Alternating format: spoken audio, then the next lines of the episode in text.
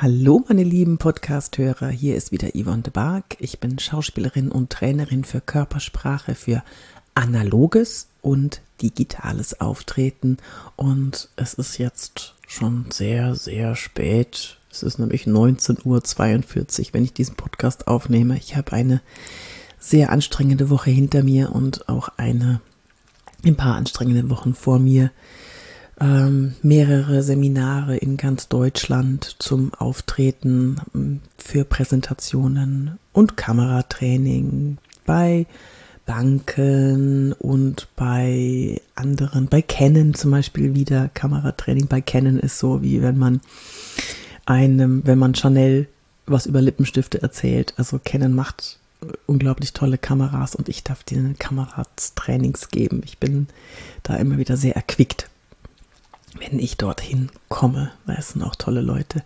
Ja, dann habe ich noch Vorträge und so weiter. Ähm, was, was mir aufgefallen ist und worüber ich heute zu euch sprechen möchte, ist die Angst vor der Kamera. Das äh, stelle ich doch immer wieder fest, dass Menschen sich nicht trauen, vor die Kamera zu gehen. Ja, aber warum? Es ist doch nur das Objektiv ja, es gibt verschiedene Gründe, warum Menschen nicht gerne vor die Kamera gehen. Punkt 1. Menschen haben Angst vor Bewertung. Bewertung bedeutet, dass wir möglicherweise aus der Gruppe ausgeschlossen werden. Das ist ganz tief evolutionär in uns programmiert. Ist ja auch logisch, ne? wenn wir früher aus der Gruppe ausgestoßen wurden, dann hat uns der Säbelzahntiger viel leichter bekommen, als wenn wir im Schutz der Gruppe gewesen wären. Und eine Bewertung, das könnte ja bedeuten, dass wir negativ bewertet werden. Und wenn wir negativ bewertet werden, dann haben wir keinen Anschluss mehr in der Gruppe, weil wir keine Anerkennung bekommen. Ja, und dann sagt unser Gehirn, oh weia, das ist gefährlich. Also gehe ich lieber nicht vor die Kamera und vermeide die Situation, bewertet zu werden. So. Was könntest du jetzt dagegen tun? Ganz einfach wenn du Videos drehst, egal was es ist, und du fühlst dich nicht so sicher damit und du bist noch nicht so versiert damit, dann zeige die Videos einem Freund oder einer Freundin. Und hier, um eine Bewertung zu vermeiden oder ein schlechtes Feedback zu vermeiden, sag deinem Freund oder deiner Freundin ganz konkret, was du von ihm oder ihr brauchst. Zum Beispiel, Schau dir bitte mal das Video an. Stell dir vor, du bist ein 40-jähriger Mensch, der auf der Suche nach einer neuen Idee ist, der digital etwas fitter werden möchte, ähm, der sich für Führung interessiert und so weiter und so weiter. Ganz konkret gibst du ihm vor, in welche Rolle als Zielpublikum sich dein Feedbackgeber hineinversetzen soll und dann fragst du auch noch und achte bitte auf meine AMs. Sind da zu viele AMs drin, deiner Meinung nach? Oder wie wirkt das auf dich? Wirkt das auf dich kompetent? Und wenn nein, an welchen Signalen machst du das fest, dass es nicht kompetent auf dich wirkt?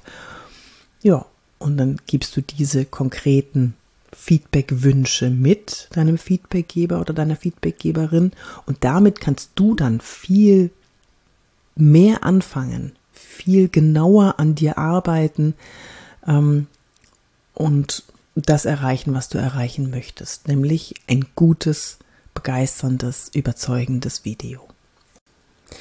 Wenn du nicht genau weißt, was du deinem Feedbackgeber mitgeben sollst, genau das schule ich in meinen Seminaren, in Kameratrainings, aber auch in Präsentationstrainings, dass du genau weißt, was du deinen Kollegen, deiner Kollegin, deinem Freund, wer auch immer dir Feedback gibt, dir sagen soll, auf was er achten soll. Es gibt so verschiedene hm, körpersprachliche Signale, die nicht kompetent wirken, obwohl man sich vielleicht völlig sicher ist und obwohl man sich völlig sicher fühlt, wirkt es doch in der Außenwahrnehmung auf den anderen, vielleicht auch nur auf das Unterbewusstsein des anderen, unsicher und weniger kompetent, weniger fest und sicher in dem, was man sagt. Und das schule ich in den Seminaren, dass jeder genau weiß, individuell, was sind denn so meine hm, kleinen Stellschrauben, die ich noch drehen muss, müsste, um noch den kleinen Level abzugehen, wie man so schön sagt, um total, völlig, absolut souverän aufzutreten. Oder begeisternd, oder überzeugend, oder lustig, oder berührend. Das alles mache ich in den Seminaren. Und vielleicht hast du ja Lust, mich mal äh, zu besuchen in einem meiner Seminare oder mich für deine Firma zu holen. In Fünfergruppen oder sechs oder siebener Gruppen mache ich diese Seminare über einen oder eineinhalb Tage, je nachdem, wie viele Teilnehmer.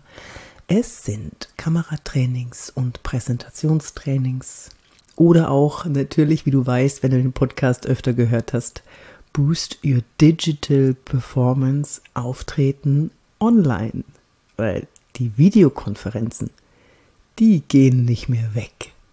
Das könnt ihr euch abschminken. Ich freue mich von euch zu hören. Besucht mich auf LinkedIn, schreibt mir da gerne auf Instagram, schaut auf meinen YouTube-Kanal. Da sind ganz viele Videos, wo ich immer wieder Tipps gebe zum Auftreten online und offline. Besucht mich gerne und schreibt mir an office.yvonnebark.de, wenn ihr Wünsche habt über Themen. Ich werde wahrscheinlich in der nächsten Zeit noch ein paar Mal über diese Kameraangst sprechen, weil die muss nicht sein. Da gibt es einige gute Tricks, wie man die los wird. Oder Auftrittsangst. Oder Redeangst.